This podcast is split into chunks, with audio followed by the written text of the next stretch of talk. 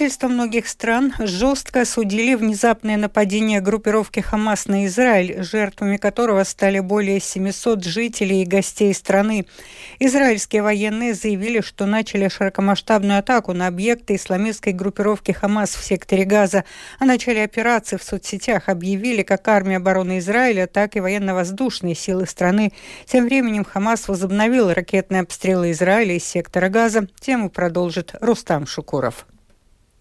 Ранее представитель израильской армии Даниэль Хагари объявил, что в субботу было призвано 300-тысячное резервистское подразделение для проведения наступления в секторе Газа. Мы никогда не призывали такое количество резервистов в таких масштабах. Мы переходим в наступление, сказал Хагари. Он также подтвердил сообщение СМИ о том, что на израильской стороне границы погибли 700 человек, в том числе 73 сотрудника сил безопасности. По его словам, израильские военные уничтожили сотни палестинских боевиков. Между тем, исламистская группировка «Хамас» обстреляла аэропорт в Тель-Авиве. Как сообщают очевидцы, возле главного аэропорта Израиля Бен-Гурион в Тель-Авиве упала ракета, выпущенная из сектора газа. Несколько авиакомпаний приостановили полеты в Тель-Авив, в том числе Air France, Lufthansa и Emirates. Но аэропорт по-прежнему отправляет некоторые эвакуационные рейсы. Также сообщается, что в Иерусалиме и по всему Израилю сейчас звучат сирены воздушной тревоги в связи с ракетными обстрелами. По меньшей мере три взрыва прозвучали в Иерусалиме.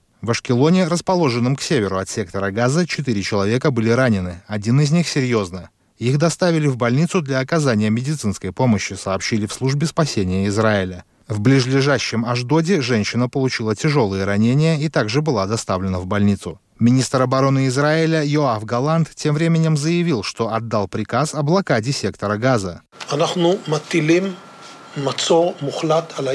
Газа будет находиться в полной осаде. Не будет ни электричества, ни продовольствия, ни топлива в Газу. Мы боремся с варварскими террористами и будем отвечать соответствующим образом.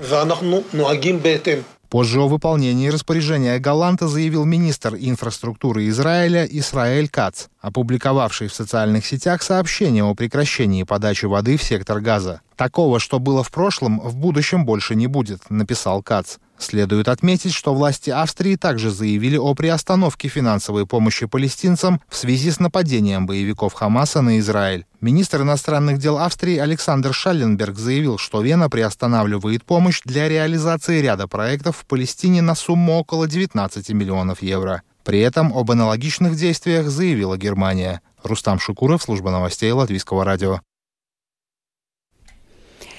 МИД Латвии в настоящее время разговаривает с авиакомпанией Air о возможных решениях по доставке граждан из Израиля в Латвию, сообщили Лето в МИДе. Тем временем в авиакомпании Air агентству Лето сообщили, что в настоящее время эвакуация или репатриационный рейс граждан Латвии из Израиля не планируется, поскольку до сих пор правительство Латвии не обращалось к авиакомпании с официальной просьбой о таких рейсах. Если такой запрос будет получен, он будет оцениваться в зависимости от обстоятельств военной ситуации и рисков того времени. Также представители Baltic отметили, что ситуация в Израиле очень нестабильная, поэтому компания предлагает пассажирам следить за списком рейсов в Тель-Авив и из Тель-Авива, а также предлагает перед вылетом проверить статус своего рейса и связаться в случае необходимости с колл-центром Air Baltic. Тем временем стало известно, в Литву эвакуационным рейсом планируется доставить почти 170 граждан Литвы. Компания Skylines, подконтрольная литовскому бизнесмену Гедемину Жемелису, зафрахтовала самолет румынской авиакомпании, который во вторник вечером вывезет из Израиля почти 170 человек. Сообщается, что самолет из Тель-Авива в Бухарест вылетит в 20 минут по полуночи. Прибытие пассажиров другим самолетом из Бухареста в Вильнюс запланировано на вторник в 8.30. Организация дальнейших эвакуационных рейсов Литвой будет зависеть от заинтересованности людей покинуть Израиль и необходимости это сделать. В знак солидарности с народом Израиля в память о жертвах террористического нападения перед зданием Сейма Латвии поднят израильский флаг. Спикер Сейма Дайга Мериня, члены и депутаты Президиума Сейма, а также посол Израиля в Латвии Шарона Рапопорт Палги и посол Украины в Латвии Анатолий Куцевол собрались на символическую акцию поддержки у Сейма. Сегодняшнего дня и до конца недели башня Рижской ратуши будет подсвечена цветами израильского флага, сообщает Рижская дума. Башня ратуши будет освещена с этого часа, то есть с 19 часов.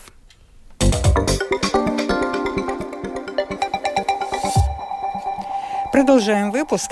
Правительство поддержало поправки к закону о финансировании национальной обороны, которые предусматривают постепенное увеличение финансирования до 3% от ВВП, чтобы обеспечить более быстрое внедрение службы национальной обороны. Предусматривается постепенное увеличение финансирования обороны до 3% к 2027 году от прогнозируемого ВВП на соответствующий год. С 2018 года Латвия выделяет на оборону не менее 2% от внутреннего волового продукта. В Латвии планируют постепенно возобновить доплаты к пенсиям за страховой стаж до 31 декабря 1995 года, в том числе и тем, кто вышел на пенсию с 2012 года.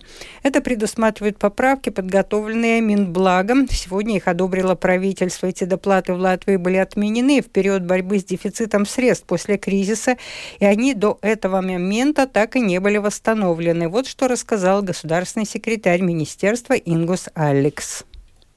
Tātad 24. gadā. Итак, в 2024 году тем, кто вышел на пенсию в 2012, 2013 и 2014 годах, будет рассчитана эта доплата за так называемый старый рабочий стаж до 1996 года, начиная с января. В 2025 году доплату восстановят тем, кто вышел на пенсию в период с 2015 по 2017 год. И так из года в год, пока к 2029 году всем, кто вышел на пенсию, эта доплата будет обеспечена tiks nodrošināta.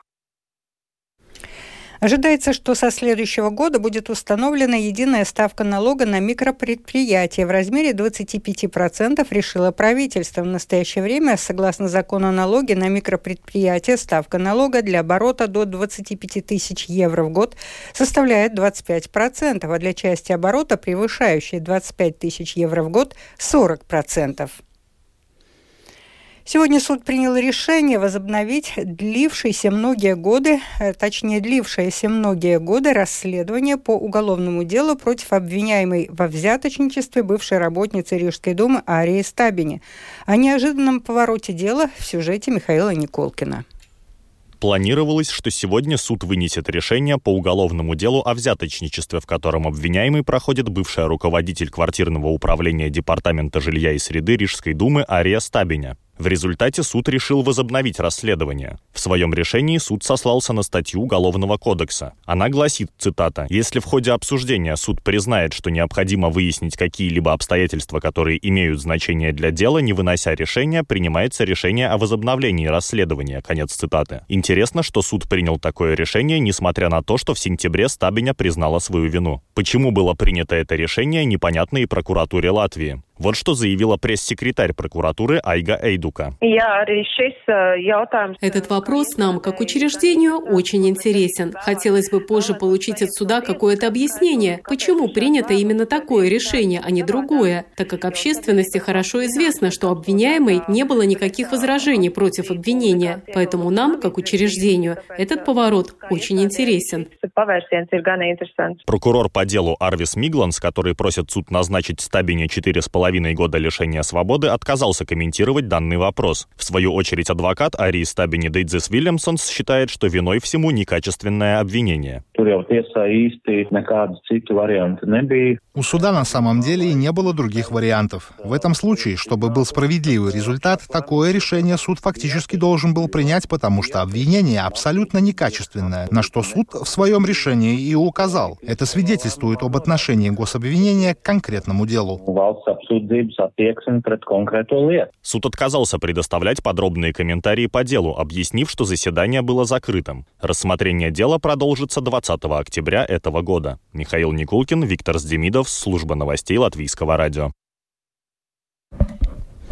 Чтобы способствовать доступности жилья в регионах, Министерство экономики разработало программу строительства жилья для аренды по низкой стоимости. Ее цель – постройка новых энергоэффективных зданий, квартиры в которых можно будет снимать по цене ниже, чем на рынке. На строительство таких зданий выделено 42,9 миллиона евро и 30% от расходов проекта должны быть покрыты за счет кредита «Алтум». Из-за роста расходов на строительство изначально запланированное количество квартир построено построить не удастся. Подробнее об этом в сюжете Михаила Николкина. Новое девятиэтажное здание с квартирами под аренду недавно сдала в эксплуатацию ведущая компания по развитию жилых зданий в Северной Европе «Банава Латвия». Председатель правления предприятия Марекс Клявинч рассказывает, что в здании есть 96 небольших двух- и трехкомнатных квартир площадью от 38 до 65 квадратных метров, а на первом этаже жильцам будут доступны помещения для хранения велосипедов и других вещей. Стоимость аренды в новом доме Банава Латвия составит от 490 до 800 евро плюс коммунальные услуги. В свою очередь, благодаря программе строительства жилья с низкой стоимостью аренды, в регионах будут доступны гораздо более дешевые квартиры, цена на аренду которых не будет превышать 6 евро за квадратный метр. Руководитель Департамента жилья Министерства экономики Мартин Шаудерс рассказал, что из-за роста цен на строительство удастся построить лишь 467 новых квартир вместо запланированных изначально 700. В регионах квартиры будут сдаваться домохозяйствам с определенным уровнем месячного дохода. Это люди, которые не могут претендовать на помощь самоуправления в решении вопросов с жильем. Их доходы недостаточны для того, чтобы самим взять кредит или позволить себе снимать квартиру в новом проекте. Можно будет сдавать эти квартиры домохозяйствам с определенными доходами. Для однокомнатной квартиры это почти 1300 евро на домохозяйство в месяц, для двухкомнатной 2238, а для трех комнат и больше 3426 евро. Заместитель исполнительного директора Лепойского самоуправления Марта Ичтиденс рассказывает, что жилищный фонд самоуправления устаревает и необходимо строить новые энергоэффективные дома. В Лепое планируется построить 120 квартир для аренды по низкой цене, но этого точно будет недостаточно. Вместе с этим уже сейчас наметилось несколько слабых мест проекта.